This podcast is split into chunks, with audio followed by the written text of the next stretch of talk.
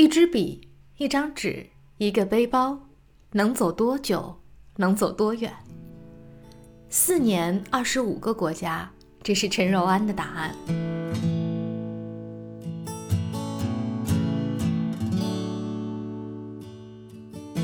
来自宝岛的柔安是一位旅行插画家，他白天旅行，晚上摆摊，靠着画肖像画，用自己独特的穷游方式去看这个世界。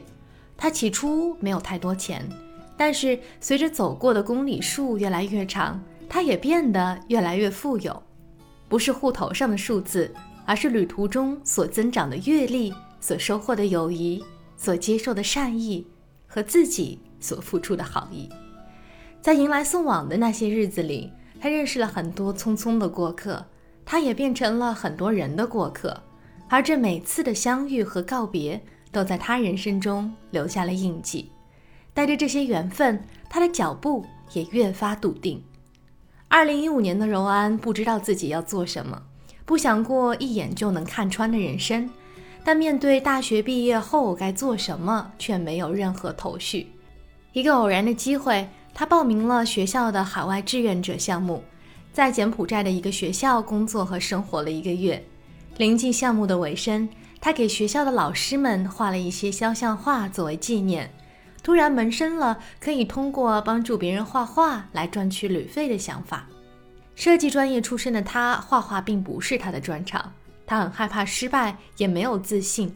项目的最后几周，迫于生活费的压力，柔安不得不考虑出去摆摊，用画画赚生活费。他一直在打退堂鼓，但最终还是踏出了第一步。回忆起第一次摆摊的经历，他说紧张到手都在抖，连直线都没有办法画。但是遇到了一位好心的客人，全程都在鼓励和安慰他。柔安一直记得他的名字叫 Charlie，他把柔安画的自己夹进了正在看的书里，然后坚定地告诉柔安，只要看到那张画，他就会想起柬埔寨和帮他画画的这个有勇气的姑娘。那是柔安第一次觉得自己的画。有了意义。项目结束，回到学校，他看到一张招募街头摆摊的艺术节海报，想起了在柬埔寨的经历，于是报了名。那天的艺术节，还不太会画肖像画的柔安画了八个小时，一共画了四十多个客人。那八个多小时的刻意练习，唤醒了他手部肌肉和画笔的记忆。他突然觉得自己会画了。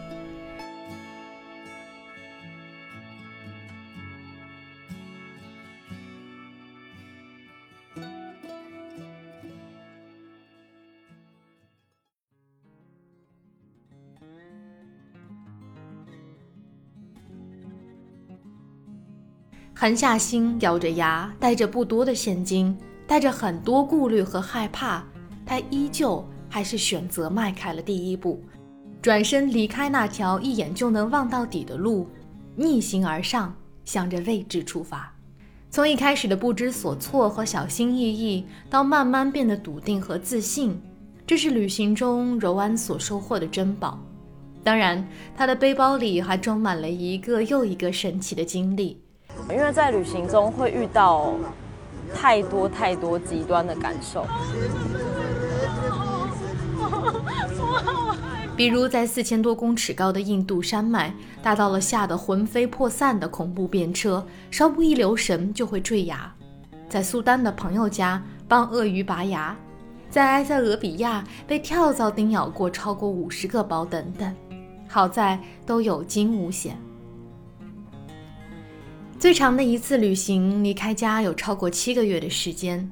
他更好地明白了独处、群居、相遇和告别。他也越来越能融入当地，在蒙古的草原骑马，在非洲的马赛部落跳舞。这是他毅然放弃掉朝九晚五的生活所交换得来的未知的精彩。我觉得旅行对我来说最有趣的就是可以 cosplay 别人的人生。像我在蒙古的时候，我就会跟蒙古人一起去骑马，跟他们的游牧民族部落一起学着去打水，然后学着去牧麋鹿。以前我都觉得旅行是一种让生活透气的方式，后来我才知道，原来旅行是在寻找适合你的生活方式。柔安说，旅行之所以可以继续，是因为一路上遇到了太多的好心人，仿佛他们打着灯，领着他走了好远。思绪一下子被拉回到了蒙古和内蒙的交界。荣安想要搭便车从二连浩特到呼和浩特，在七月末的烈日下暴晒了半个小时之后，一辆白色的车停在了荣安的面前。挂掉了手中的电话，询问了柔安的目的地之后，就爽快地载着他开始了这一趟六个小时的车程。两个陌生人，六个小时。平头大哥一开始还比较腼腆，在柔安分享了一些自己在蒙古草原上的故事之后，慢慢话匣子被打开了，从古到今，把蒙古族的历史和人文风情给柔安来了个总复习。六个小时很快就过去了。柔安也平安抵达了呼和浩特，他邀请了平头大叔晚上到商业街来，想帮他在地摊前画一幅肖像画，免费送给他。平头大叔笑着说：“一定要给钱的。”柔安再三推脱，并嘱咐他，请一定要来。柔安在呼和浩特只会停留两个晚上，第一晚他没等到平头大叔，第二晚也还是没有，他发出去的讯息也都没有回复。在开往北京的列车上，荣安还是给平头大叔发了讯息，感谢他一路的慷慨，但也有一丝遗憾，甚至有一些抱怨，为什么都没有机会道别。这次平头大叔倒是回复的很快，荣安看着他回复的讯息，泪水唰的一下滑落了脸颊。谢谢你，荣安，我女儿很喜欢你给她的画像。原来。原来第二天晚上，第一个小客人是平头大叔的女儿。柔安在画完画之后，小女孩给了柔安钱，并坚持不用找零，说是爸爸妈妈让她给的。柔安当时还一头雾水，根本没有联想到是平头大叔的心意。柔安问起女孩的名字，她说她叫阿依达，在蒙语里面是星星的意思。读着讯息的柔安才恍然大悟，原来平头大叔一直都在默默地支持着他和帮助着他。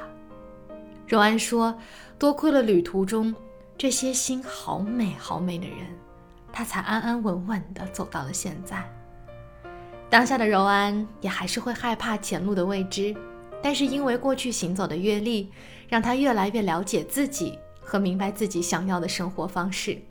他从桃园搬到了台南，去帮助原住民设计他们少数民族语言的聊天贴纸。也因为旅途的艰苦，他学会了去珍惜日常生活中的点滴。